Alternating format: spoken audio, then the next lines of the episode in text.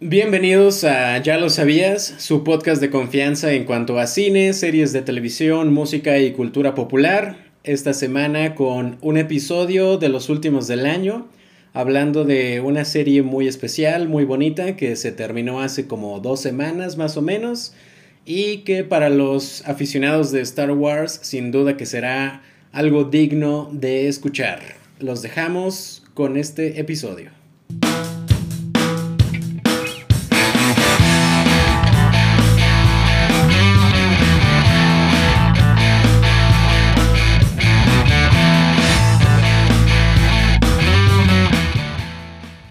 ¿Cómo estás, Cristian? Bienvenido a diciembre.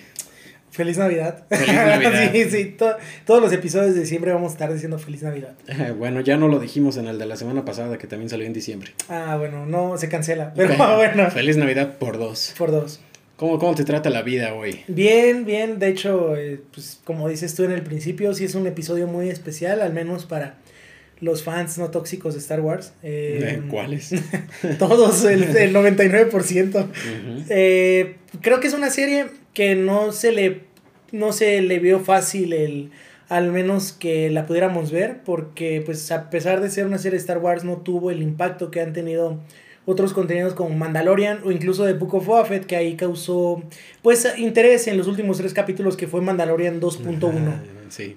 Eh, sí, de hecho, para aquellos que vieron Rogue One, pues recordarán que este personaje Andor hizo su participación debut y despedida en esa película.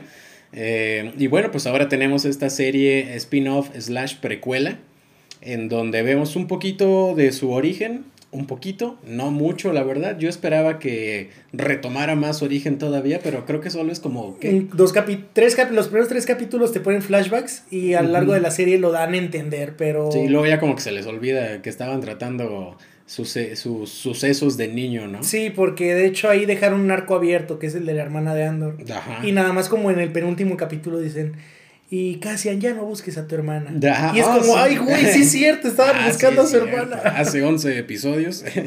sí, sí, sí. De- tiene detallitos esta serie que sí te hacen decir, ah, chale.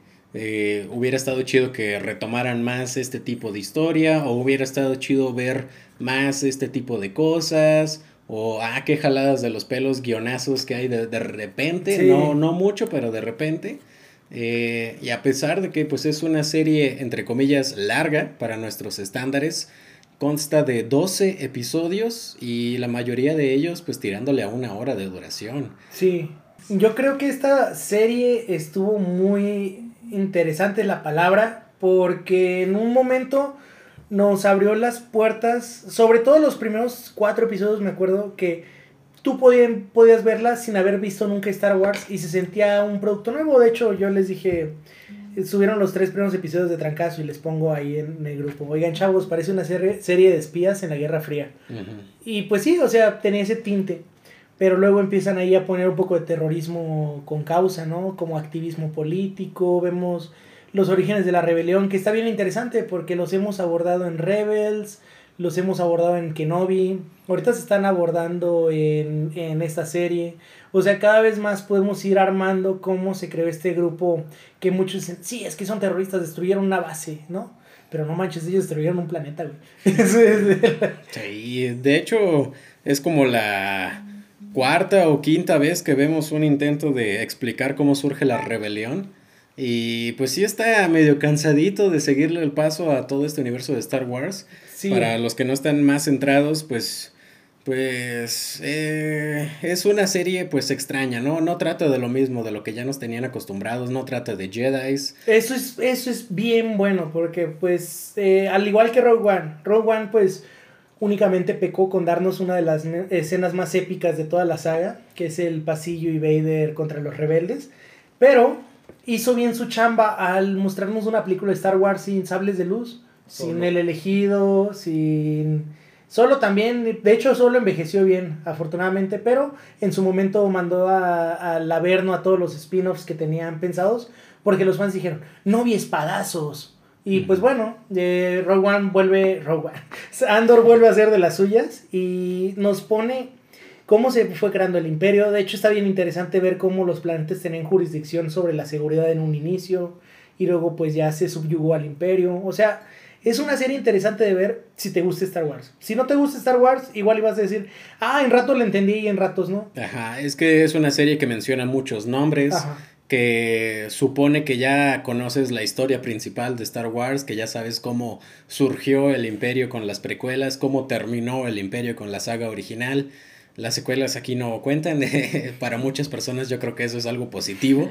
Sí. Eh, y bueno, pues yo creo que el argumento número uno para nosotros mexicanos es que es una serie protagonizada por uno de los mexicanos más famosos del momento. Sí, este Diego Luna es, la ha estado rompiendo. Él y Gael García siento que al menos en nuestra generación son como que los dos actores que a nivel internacional han estado, han estado figurando en diversos proyectos ambiciosos. Y pues qué padre que cada vez hay, representación mediante que pues Pedro Pascal también es latino, o sea que... Pues, Oscar Isaac. Oscar Isaac, sí, o sea, cada vez tenemos más personajes que no son necesariamente británicos o blancos, ¿no? En la saga, en, en, pues en esta saga tan bonita.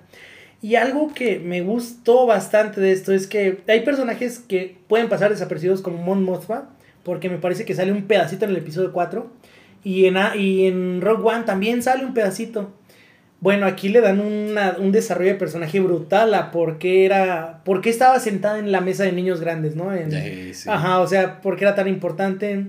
Aquí vemos que este Stellan Skarsgård es un héroe olvidado de la rebelión, un pilar, o sea...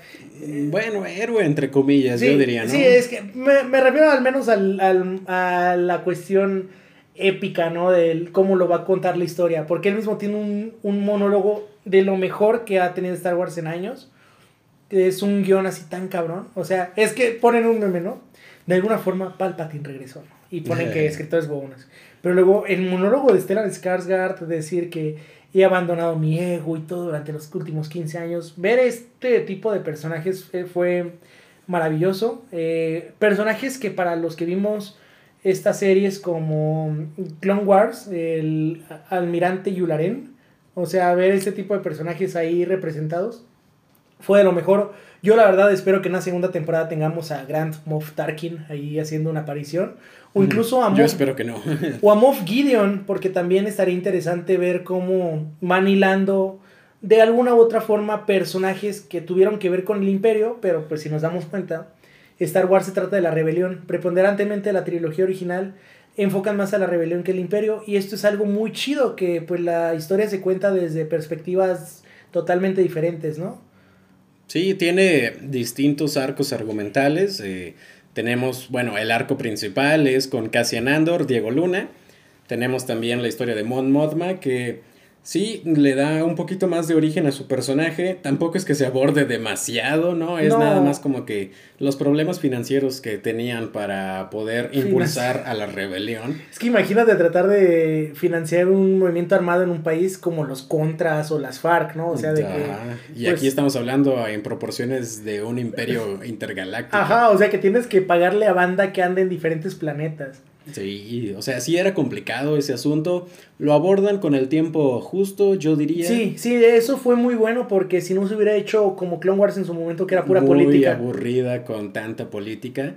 Llega a rayar, sí, esta serie en, en lo extremadamente político, pero el tiempo justo. O sea, no puedes hablar de un imperio y de una rebelión si no hablas de política en cierto momento. Porque mucha gente decía, ah, sí, los rebeldes tienen armas. Sí, güey, pero ¿de dónde salieron? ¿De dónde salieron? Exactamente. Tienen naves. Sí, güey, pero ¿de dónde salieron? Ajá. También vemos el lado de, bueno, cómo o quiénes eran los líderes de la rebelión ya muchos conocían a So Guerrera. Sí, él hizo su debut en Clone Wars, solo que no lo recordaban porque en esas temporadas ya casi nadie la veía.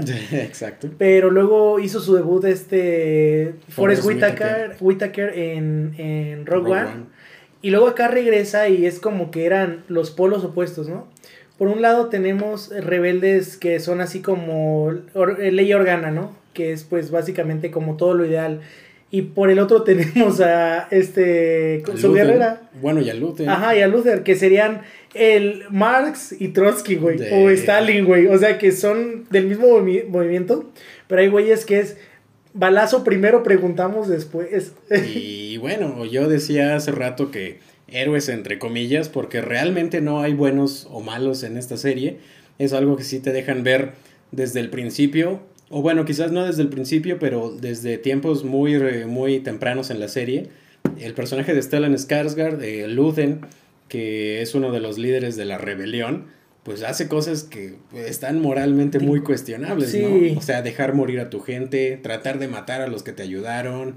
Eh, el, el, el, lo chido de ese discurso que señalas, que, o de ese monólogo que tiene, es que precisamente él acepta su papel dentro de la rebelión, ¿no? De que, o sea, yo sé lo que estoy sacrificando, yo sé que soy un mierda de persona. No me van a recordar, o sea, es, dice, estoy luchando por una causa de la que no veré su fin vivo y pues... Y, exactamente, ¿no? O sea, todo el mundo dice, ah, pues Han Solo, Leia y Luke Skywalker derrotaron al Imperio, pues no. No, o sea, todos esperaban que fuera como esa escena en el episodio 8 en la que Luke le dice, entonces, esperas que vaya con mi sable de luz, lo agite frente a la primera orden y acabemos la guerra? O sea, algo así, y es lo que no se dimensiona mucho en la saga de Star Wars ver que pues hay mucha, mucha tela de dónde cortar historias, de dónde cortar, ¿cómo se llama? Para explicar personajes, sus motivaciones, porque bueno, es la, la historia clásica de, de héroe, de la, del camino del héroe, ¿no? Luke Skywalker, pero aquí con el imperio fue un acercamiento tan solo a la vida día a día que ponen, ja, si yo viviera en Star Wars, probablemente sería cazar recompensas Jedi. ¿Quién sería yo realmente? Y sale un Godínez del Imperio Galáctico en esta serie. Cyril, eh, decían ahí los memes, por fin un personaje con el que me puedo identificar en el universo Star Wars, ¿no? Un, pues un teto, o sea, un fanático del Imperio. Ah, exacto. Que se encuentra con su fanática del Imperio al final de la serie, ¿no? Eh, tiene ahí un momento medio cringe. Tiene mucha tensión. Tiene mucha, tiene mucha tensión. Yo por un momento llegué a pensar, oh no, es otra vez Ben Solo y Rey Skywalker. Pero no, no, no fue así, gracias. No, ni siquiera se tomaron las manos que dice que era lo más sexual que había visto de Star Wars este Mark Hamill. Esta serie, fíjate, es de Star Wars, es de Disney, obviamente, y rompe un poquito con, con eh, la santurronería de Disney, porque... Exacto tiene un tono más, eh, pues más adulto, entre comillas, ¿no? Vemos a Chad Andor, ¿no? O sea, vemos a Chad Andor, vemos a, o sea, escenas sugestivas de que, pues algo raro pasó esa noche, ¿no? O sea, vemos... O al día siguiente Andor levantándose en la mañana, yéndose, es... Es una serie diferente y que pues es este giro que necesitaba precisamente esta saga, que es lo que hace de repente Marvel, ¿no? Que rompe un poco con los con el tono infantil. Exacto, porque pues a fin de cuentas Star Wars nunca fue considerada a lo mejor para un tono infantil, pero George Lucas estaba teniendo en cuenta que para que fuera tuviera más acceso a todos y tuviera más difusión, tenía que reservarse ciertas cosas, ¿no? O sea, no podía poner ah, no podía dirigirle a Tarantino alguna película de estas.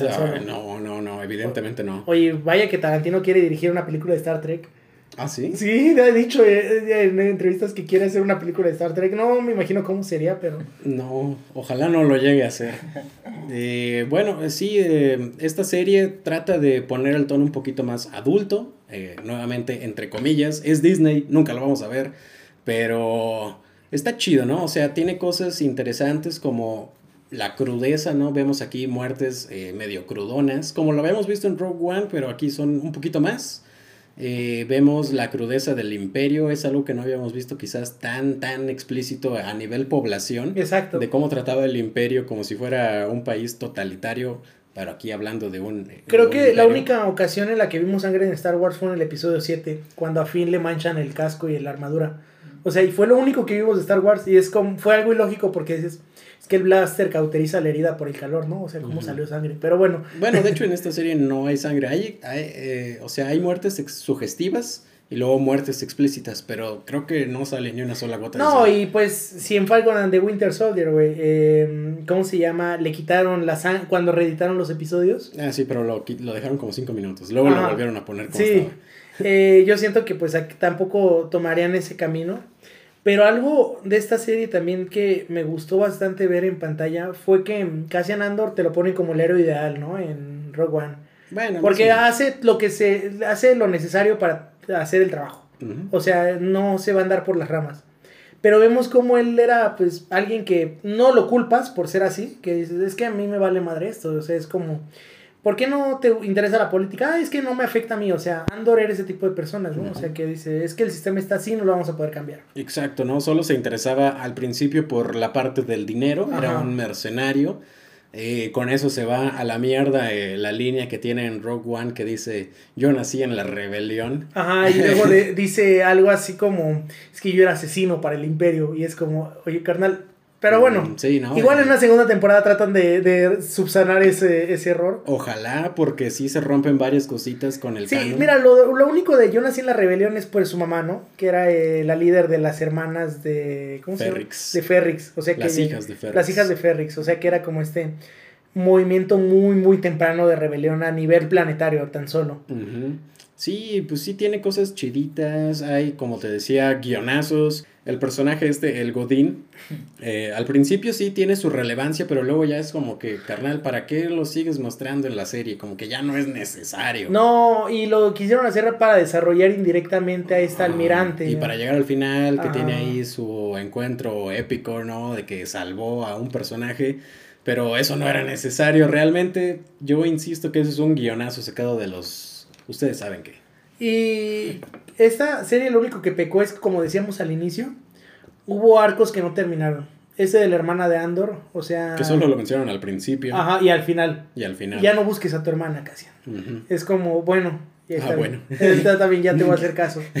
Porque era la motivación inicial, ¿no? Por lo que empieza la serie, o sea... Por eso empezó la serie. Ajá, y es algo, pues, que podrían, se podría arreglar en un inicio. Esto da sospecha que...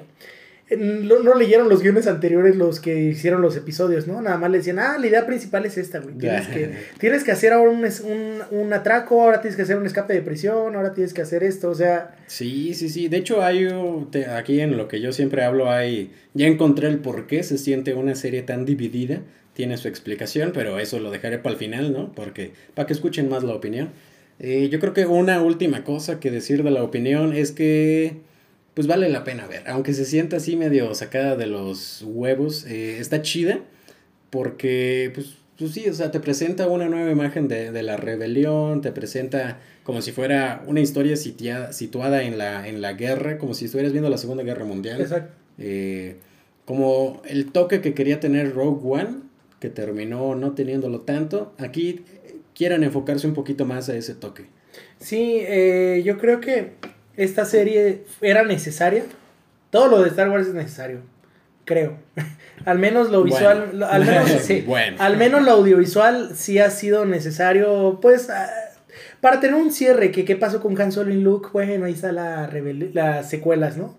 Para, para bien o para mal terminaron así estos personajes.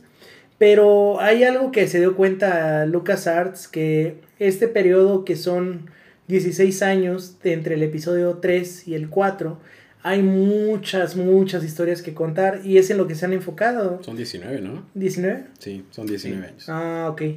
sí, sí Va. se supone que tiene 19 años Luke cuando encuentra a Obi-Wan. ¿no? Ah, ok. 19 años y está jugando con un avioncito ahí Sí. en su casa. Viví en Tatooine, güey. Después de De- que O sea, era como, era como si fuera un güey de Celaya. ¿Por qué ese ataque tan gratuito a nuestros amigos guanajuatenses? no, no. Buena cajeta.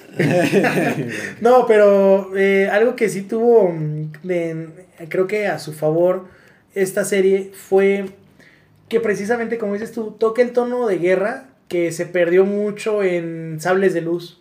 Ah, de Clone, la segunda película de Star Wars, Clone Wars, que dio inicio a toda la serie de Clone Wars, se enfocó en eso, pero pues por lo mismo que era un Attack of the Clones. Attack of the Clones, perdón. pero que fue, es que le- en español le pusieron igual. El ataque de los clones. Ah, sí. Sí, es Sí. Ah, ok, bueno. ¿Qué pasó? Efecto Mandela. Pero, yo, ¿cómo se llama? Creo que se perdió un poco eso en enfocarse en el elegido, ¿no? En Anakin. Y si bien Clone Wars, pues, tiene un montón de, pues, guerras, batallas importantes en la... En esta época de la llamada guerras, las guerras clónicas, como le decía Obi-Wan en el episodio 4, Ujú. se había desviado de ese toque, de ese camino, porque todos, bueno, creo que para mí de las batallas más épicas es la de Scarif en todo el cine, los campos de Pelennor, güey. O sea, en El Señor de los Anillos tienen un impacto muy cabrón verlas por primera vez esas batallas. Y ya todo Star Wars se reducía, es- te digo, espadazos. A espadazos, ¿no? A, A la fuerza. Ah, Exacto, ¿no? Aquí hay En el último episodio hay una cinematografía muy chida, como durante 20 minutos que sí dices, ay, güey, estoy viendo una película, ¿no? Eh, acompañado de un muy buen soundtrack, que ya hablaremos más adelante. Eh, ese último episodio sí es una joyita de cine, ¿no? Tiene, tiene cositas muy chafas como los guionazos, pero estrictamente la técnica de la cinematografía, uff, got. Yo quiero que me hagan un ladrillo para descalabrar fascistas después de muerto, ¿no? Sí, se siente un poco anticlimático lo que sucede ahí con el robotcito de la serie y que sale un holograma. Un holograma, dices, ay, güey, ¿no? Luego, luego se arregla por lo que dice ese holograma, pero justo cuando se pone ahí en medio de un funeral dices, ay, güey, ¿qué, qué, qué, está pasando, güey? Esto me rompió todo. Es que, eso, eso, estaría muy chido, imagínate que tu epílogo lo pudieras grabar, güey. Ajá. E, es, es, básicamente eso, ¿no? Es el epílogo de este personaje. Que bueno, yo creo que para esta serie no hay spoilers realmente. Porque mm. pues ya sabes que ¿Qué, ¿Qué, otro spoiler puede haber? si el personaje principal ya sabes cuál es su destino, ¿no? Ajá, o sea, pero el camino es lo interesante. Sí, sí, sí. Ver todas las desventuras de Cassian Andor es chistoso hasta cierto punto porque es como... Cada episodio puede empezar con un... Tal vez te preguntes cómo llegué aquí. ¿Eh? Sí, sí, o sea. Sí, sí. Nada más que pues ya con un poquito de spoilerazo enfrente. Si no tienes otra cosa que decir de opinión de la serie, pues pasaré a explicarte por qué se ve la serie así. Dale. Que es algo que me interesó mucho investigar. El creador de la serie de Andor es el señor llamado Tony Gilroy. Y bueno, pues tiene varios, varios historial de trabajo, pero lo resumía. Trabajó en Armageddon, esta épica película de Michael Bay de 1998. Donde sale I Don't Wanna Miss a Thing de Aerosmith. Exactamente, con Bruce Willis y Ben Affleck. Ajá. Eh, él participó adaptando la historia del guion. Ya ves que unos hacen como que la historia. El script, el llamado script y luego el. Y luego los que hacen el guion. Bueno, él como que participó en medio en la transición. Eh, básicamente podríamos decir que hizo el guion, pero no, de Armageddon. Pero donde se desarrolla más su trabajo es con este personaje llamado Jason Bourne. Eh, tiene una trilogía de Bourne con Matt Damon, que son entre el 2000 y el 2010 estas películas. Eh, él escribió todas esas, la de Identity, Supremacy y Ultimatum. Y luego eh, dirige y escribe la de Bourne con Jeremy Renner. Ah, la, la... nueva, entre comillas, es una película de hace 10 años, del 2012. Pero sí, como que hacer cuatro películas de Jason Bourne ya, ya te explica más o menos cuál era la experiencia. El este toque que tenía este señor con explosiones, balazos. Explosiones, balazos, eh, historias de, asesinos y de espías a los... Y guionazos, porque Jason Bourne sí es un guionazo. Y muchos guionazos, ¿no? Eh, luego co-escribe el guion de Rogue One en el 2016. Y su más reciente trabajo antes de Andor es una película que se llama Beirut del 2018 la apunté porque la protagoniza John Hamm. Ok. El de Mad Men. Ajá, sí, sí, sí. No la he visto. No, tampoco. Pero pues sale John Hamm. Si quieren verla, está en Netflix. Eh, eso es lo que ha hecho el señor Tony Gilroy, creador de la serie de Andor. Y quienes producen la serie, Kate Hassel, que no había producido nada tal cual antes, pero fue jefa de producción de segundas unidades, o sea, como que los gerentes, los que se encargan de que todo vaya bien durante la producción de una película, pero ni siquiera en la grabación principal, solo en las segundas unidades. Eh, en las películas de Guardianes de la Galaxia, la 1 nada más, eh, Los Vengadores, la era de Ultron, y en Star Wars ya había participado como jefa de producción de segunda unidad en los episodios, en los gloriosos episodios 8 y 9 de Star Wars. Kate Hassel, productora de Andor. Y también produce David Manty. Él fue productor de Chernobyl, esta miniserie muy famosa ah, hace tres años. Está muy buena esa serie. Eh, pero él, no la produjo como tal, fue primer asistente del director. O sea, los productores de esta nueva serie eh, no habían tenido experiencia como productores como tal. Pero está chida, ¿no? Creo que el resultado fue bueno. Eh, luego, la estructura de los episodios, 1, 2, 3, 4. Por eso te había dicho que eran cuatro bloquecitos. Se sintieron así desde el principio. Eh, los tres que nos subieron de putazo el primer día. Ajá, exacto. Los tres primeros los dirige Toby Haynes. Ok. Son los que más me gustaron, la verdad. Él regresa para dirigir los episodios de la prisión. Ok, ah, con eh, eh, Toby Haynes dirige muy, muy chido. ¿Qué ha hecho este cuate? Ha dirigido episodios para Doctor Who, poquitos, ahí entre el 2010 y el 2011. También dirigió eh, un episodio de Sherlock, el de la BBC. Dirige el episodio 3 de la temporada 2 de Reichenbach Fall, que es el último de la temporada 2, ¿no? Cuando, entre comillas, se muere Sherlock. Y también ha dirigido un episodio en Black Mirror, el de la temporada 4, episodio 1, USS Callister. Que Ay, qué buen episodio, sátira de Star Trek. Sátira, de, sátira de Star Trek eh, con Jesse Plemons. Jesse Plemons es un actorazo. Ajá, está, está chido, ¿no? Está, está, muy bueno ese episodio. Ha dirigido más cosas, pero esto fue lo más importante que se me hizo, ¿no? De Toby Haynes. Esos episodios 1, 2 y 3 los escribe Tony Gilroy, el mismo creador de la serie. Después en el episodio 4, 5 y 6, que son como los de el asalto a esta base. El heist. Ajá, a la base imperial. Esos los dirige Susana White. Ella ha dirigido cositas para HBO. Hay una serie famosona, eh, The Deuce se llama.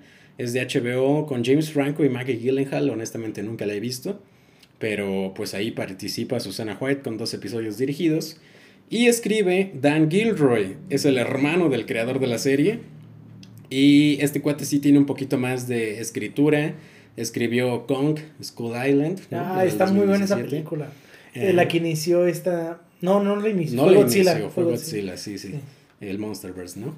Eh, también escribe para The Born Legacy, una película de su hermano Dan Gilroy. Escribe el guion.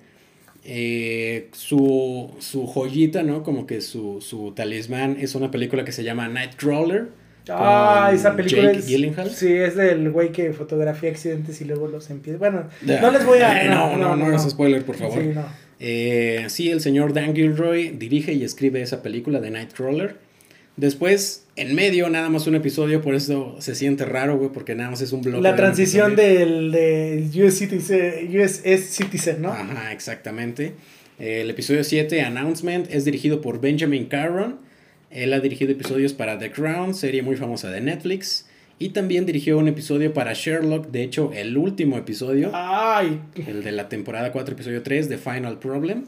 Ese lo dirige Benjamin Caron y es escrito por Stephen Schiff. Eh, este cuate no tiene mucha pluma, pero escribió un episodio para Super Pumped, que es una serie nueva, entre comillas. Bueno, es de este año. Aborda la historia de cómo se creó Uber.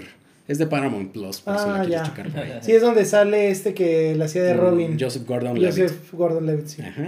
Eh, luego tenemos el tercer bloque de episodios. Regresa Toby Haynes como director, pero ahora escribe Veo Williams. Eh, Bill Williams es el creador de House of Cards. Yo creo que no tengo que explicar nada más. Estos tres episodios, que son Arkina 5, Nobody's Listening y One Way Out, son los de la prisión. Y cierran con el episodio 11 y 12. Eh, vuelve a dirigir Benjamin Caron, el del episodio 7. Y vuelve a escribir Tony Gilroy, el creador y escritor de los primeros episodios. Es por eso que se siente como que está tan dividida la serie. Porque sí estás viendo trabajos y proyecciones de pues, gente diferente a lo largo de los 12 episodios, ¿no? Eh, por último, lo, lo, chido, lo chido, lo chido, lo que más me gustó de la serie es la música de Nicolas Britell. Eh, este cuate tiene muchísimas cosas. Eh, más recientemente hizo la música para Winning Time. Es una serie de los Lakers que pueden ver en HBO. Sí, creo que sí es en HBO. Succession, que es una serie muy famosa que ha ganado prácticamente todo en los últimos años. También está en HBO. En películas, Don't Look Up, en Vice, que son de Adam McKay, películas muy chidas. Ya hay unos episodios de, de Ya lo sabías que lo explica. Exactamente. También ha participado para Disney con Cruella, o sea que ya habíamos hablado de Nicholas Britell bastante. Y yo creo que su trabajo más destacado fue en Moonlight, película que ganó el Oscar a Mejor Película en 2016. Eh, es el señor Nicholas Britell, que, oh vaya obra maestra de OST que tiene en esta serie de televisión. El cast, Diego Luna, y pues honestamente no van a conocer a ninguno de los demás. Bueno, a Stellan Skarsgård, obviamente. Sí, y pues sale la hija de Arjona, ¿no? Adri Arjona es su hija. Sí. Yo pensé que había sido una coincidencia. No, sí, es la hija de Arjona. ok, ok. Adri Arjona tiene un personaje, pues, eh, de segundo papel, pero ah, Sí, a mí se me hizo que ese personaje estaban escribiendo lo que iba a hacer y estaban ahí modo Dios con la pluma sacando fuego y dijeron, güey, güey, güey, solo va a salir en estos episodios. Ah, le echaron agua a la pluma de ese güey. Sí. la dejamos loquita por fin. Spoiler. Oye, yo quiero, yo quiero ver cómo. ¿Te acuerdas en Rock One este animal que este alien que hacía, torturaba a las personas, a los imperiales que capturaba a su guerrera? Ah, quiero ver cómo se hacen de esa cosa, güey. Ajá. Al consume pancho. Ajá. Sí, consume pancho. Quiero, quiero ver cómo, cómo se hace So Guerrera de esa adquisición. Sí, estaría chido ver más de, de So Guerrera, de Forrest Whitaker, de Luthen. Es que hay, eh, contratando a ese güey, están en descarga, se les va el, el presupuesto, güey. Sí, él ha de cobrar bastante. el último rey de Escocia. Y pues, pues yo creo que, que ya, o sea, pues ahí les expliqué un poquito de por qué, si ya vieron la serie o apenas la van a ver, por qué se siente tan diferente. Porque sí, es como si vieras tres series diferentes en una. Eh, fue, eh, fue, tuvo la estructura de mm, lo, de los famosos, de las famosas partes que le gusta hacer a Netflix, ¿no? De que, por ejemplo, saca La Casa de Papel, temporada 5, parte 1. Y es como, bueno, te va a contar una historia, ¿no? Pero hubiera sido una mamada que eran tres capítulos de la primera parte. Ahora te vamos a sacar otros capítulos. O sea, estuvo... Que siento que fue lo justo tres capítulos por arco, porque imagínate si se hubieran aventado la barbaridad de hacer cinco capítulos para solo el robo. No. Se iba a sentir como Dragon Ball Z, güey, viendo, viendo cómo peleaba contra Freezer, güey. Exactamente. oh, no, se mojaron, se mojaron las armas, ya no funcionan, hay que esperar otro día. Otro episodio. Otra semana más. Sí, güey. Descúbranlo en Escape de la prisión la próxima semana. ya sé, güey. spoilers. Eh, pues, pues, sí, o sea, está, está larguita la serie, véanla con paciencia. Pero si se la pueden echar en tres días, échensela porque a lo mejor se les puede llegar a olvidar algo. Sí, son, hay episodios donde te cargan mucho de información. Sí, sí y hay otros donde no aporta nada, que es lo que da coraje. exactamente, ¿no? Creo que los primeros tres tan solo pudo haber sido un episodio como de una hora y media, güey. Sí, exactamente. Es que los tres bloques, bueno, cuatro bloques, pero uno solo es un episodio los tres bloques pudieran haber sido un episodio grandote de una hora y media cada uno. Y hubiera sido muy, muy épico, güey, esperar. Pero pues para la agenda de Disney no le hubiera servido porque querían tener un show ancla en, exhibición entre las películas de Marvel. Y entre los contenidos de Marvel. Exactamente. Y pues porque quieren ganar dinero, ¿no? Para que la gente no se desuscriba de Disney Plus lo pueden contratar por 99 pesos en Mercado Libre junto con Star Plus. Sí, sí, de hecho vale, vale, vale más la pena así que contratarlo por tu cuenta. No, o sea, estás pagando 100 pesos por los dos servicios que te cuestan 250 pesos. No, o sea, contrata Mercado Libre, chavo. No nos están pagando, pero pues es un consejo chido que me gustaría hubiera. Estos micrófonos los pedí por Mercado Libre, así que Mercado Libre. Patrocina. Exactamente. bueno, pues yo creo que. ¿Quieres otra cosa que decir o ya nos vamos? No, yo creo que ya comentario final es como. No todas las series de Disney Plus van a ser Mandalorian. Y eso es algo bueno, porque si hubiera tanta serie épica, dejarían de ser épicas. Sería, se, haría la, se haría la regla. Eh, hay que haber, tiene que haber series pues que se sientan más flojas unas que otras para que te emocione que en febrero, no, en marzo regresa, ¿no? sí, Mandalorian. En marzo. Ajá, para que digas, no manches, ya va a regresar Mandalorian, güey. Ya. O sea, hay que, hay que ser así. Si hubiera, si todas fueran así, es como, wow, va a haber un punto en el que ese wow va a ser wow. que es como el MCU hoy en día, ¿no? Cada película, la, cada película la quieren hacer épica porque ya salen un chingo de personajes. Sí, no, no, ya da asco el MCU, ¿no? Pero vamos a seguir viendo. no, y qué bonita película eh, Wakanda Forever. Toca fibras sensibles. Exacto, ¿no? Y pues la segunda temporada de Andor va a salir hasta el 2024, así que tienen bastante tiempo para ver. La próxima me parece que es Mandalorian y después de Acolyte. Ahí en planes va a salir... Ah, The Bad Batch también. Eh, The Bad Batch es una serie que está pasando desapercibida, muy buena y se la recomendamos ampliamente. Ahí vean a este escuadrón de Outcast que hay dentro de las filas de los clones. Y pues eso sería todo por esta semana. Nos vemos la siguiente en... Ya lo sabías.